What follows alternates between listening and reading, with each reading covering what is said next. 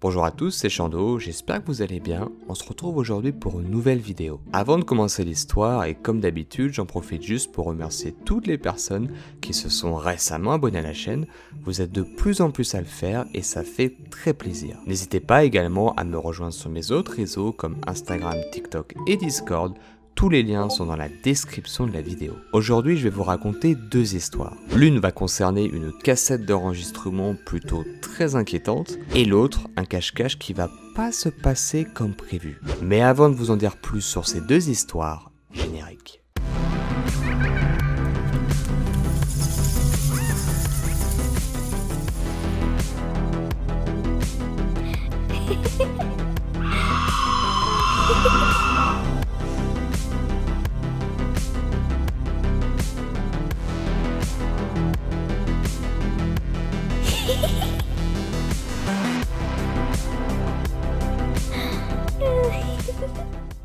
On y va pour la première histoire.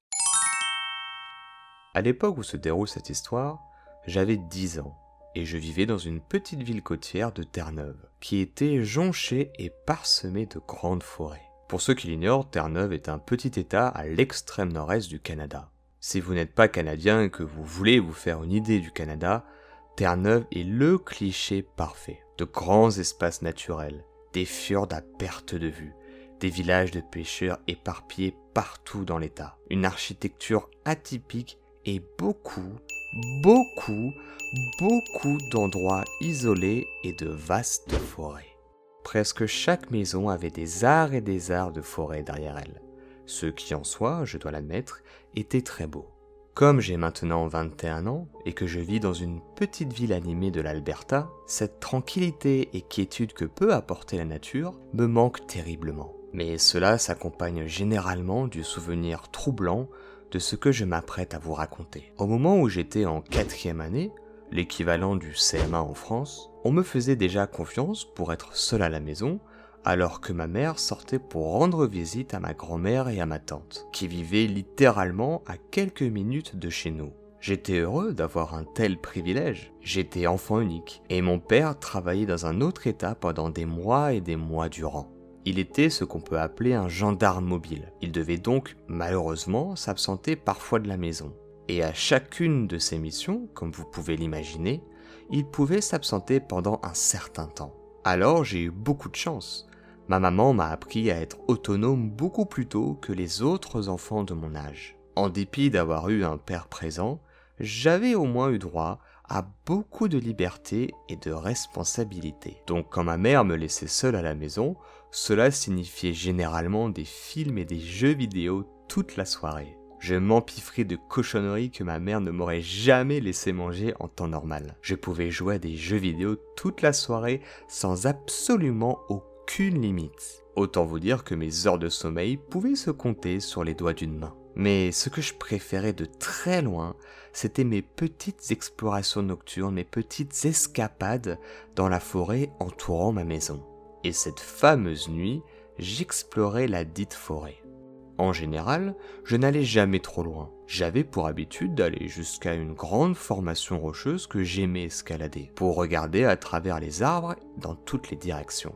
La maison était toujours en vue, donc je ne me suis jamais senti effrayé ou effrayé d'être là. C'était comme mon propre endroit privé, dont je pouvais profiter, mon endroit secret, ma cabane dans les arbres, mon repère de pirate. Alors que j'escaladais les rochers pour m'asseoir à ma place habituelle, j'ai soudainement commencé à entendre un son au loin. Un son qui n'était pas du tout naturel.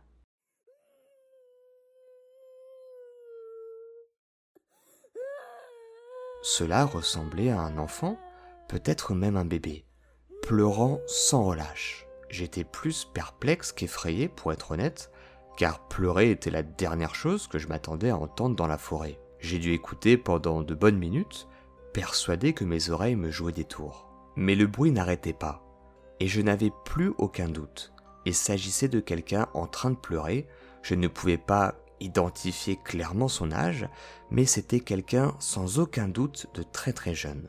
Dans mon esprit, j'imaginais que c'était une jeune fille qui, d'une manière ou d'une autre, s'était trop éloignée dans la forêt et avait besoin d'aide. J'ai d'abord envisagé de retourner à la maison et d'appeler ma mère pour qu'elle m'aide. Mais ensuite, je craignais que la fille ne s'aventure plus loin dans la forêt et soit hors de portée de toute voix, ou tout simplement qu'elle soit vraiment en danger ou alors pire, blessée. J'ai donc décidé d'essayer de localiser le son par moi-même. Je me suis frayé un chemin à la hâte à travers les arbres et les branches, essayant de comprendre la direction exacte des pleurs. Ce n'était certainement pas facile comme je le pensais, je ne connaissais pas bien le chemin, et je mémorisais dans ma tête mon passage, pour pouvoir revenir sur mes pas une fois que je me serais assuré que la fille soit saine et sauve. Une chose que je n'avais jamais réalisée pendant que je faisais tout cela, c'était à quel point ses pleurs étaient constants. Pas de pause et aucun mot d'aucune sorte. Juste des sanglots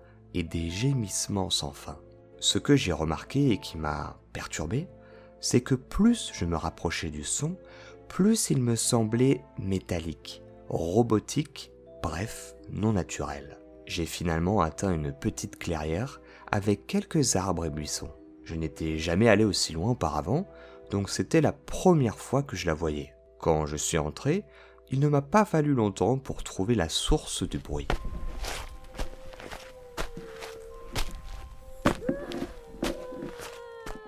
Un magnétophone gris, l'un des plus gros que je n'ai jamais vu de ma vie, sortait d'un buisson et des pleurs sortaient des haut-parleurs. Cela m'a vraiment beaucoup dérangé, pour pas dire complètement glacé le sang. J'avais fait tout ce chemin en espérant trouver une vraie personne, mais ce n'était qu'un qu'un magnétophone. Alors que j'étais sur le point de l'éteindre, j'ai entendu un autre son venant juste de l'extérieur de la clairière de l'autre côté.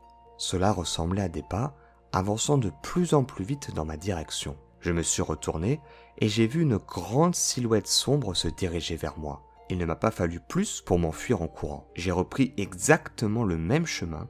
Je pense avec le recul ne jamais avoir cru aussi vite de toute ma vie. J'ai eu beaucoup de chance. J'aurais facilement pu me blesser sur un rocher ou en tombant. Mais qu'est-ce qui me serait arrivé si cette personne m'avait rattrapé dans la forêt? Une fois que j'ai vu la grande formation rocheuse, il ne m'a pas fallu longtemps pour reconnaître le reste du chemin sans avoir forcément besoin d'arpenter les environs. J'étais sorti de la forêt en un temps record et j'ai immédiatement couru dans ma maison, verrouillant la porte et éteignant toutes les lumières alors que je me dirigeais vers ma fenêtre. Je ne voulais pas que cette personne sache où j'habitais, sinon c'est sûr je serais vraiment foutu.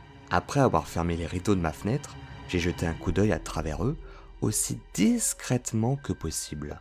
Je n'ai vu personne mais je suis resté près de cette fenêtre pendant une bonne heure, attendant que quelqu'un ou quelque chose sorte de la forêt. Mais rien. Ce soir-là, rien n'est jamais sorti de la forêt. Cette soirée-là, je n'ai pas fermé l'œil de la nuit. Et je suis resté à ma fenêtre, j'avais le téléphone que ma mère m'avait laissé dans ma main, et j'étais prêt à l'utiliser en cas de besoin. Heureusement, je n'ai jamais eu à l'utiliser. Fin de la première histoire. J'espère vraiment qu'elle vous aura plu. Je vais pas vous faire attendre plus longtemps, on part directement pour la deuxième histoire.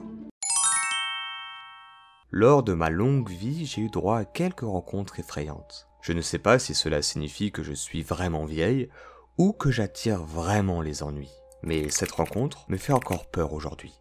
Au début des années 80, quand j'avais encore 8 ans, ma famille rendait visite à mon oncle qui vivait dans l'arrière-pays du Missouri. Il avait un grand domaine avec beaucoup de terrain. Les seules personnes qui vivaient à proximité étaient des membres de ma famille. Donc personne d'autre ne s'est jamais retrouvé par hasard là-bas. Cela signifie que personne ne fermait jamais ses portes, car des membres de ma famille, au hasard, venait toujours rendre visite pour ceci ou pour cela. Gardez à l'esprit qu'il s'agit d'une autre époque que celle dans laquelle on vit aujourd'hui. Et c'était vraiment un endroit isolé à la campagne, donc tout ceci n'avait rien de bien surprenant.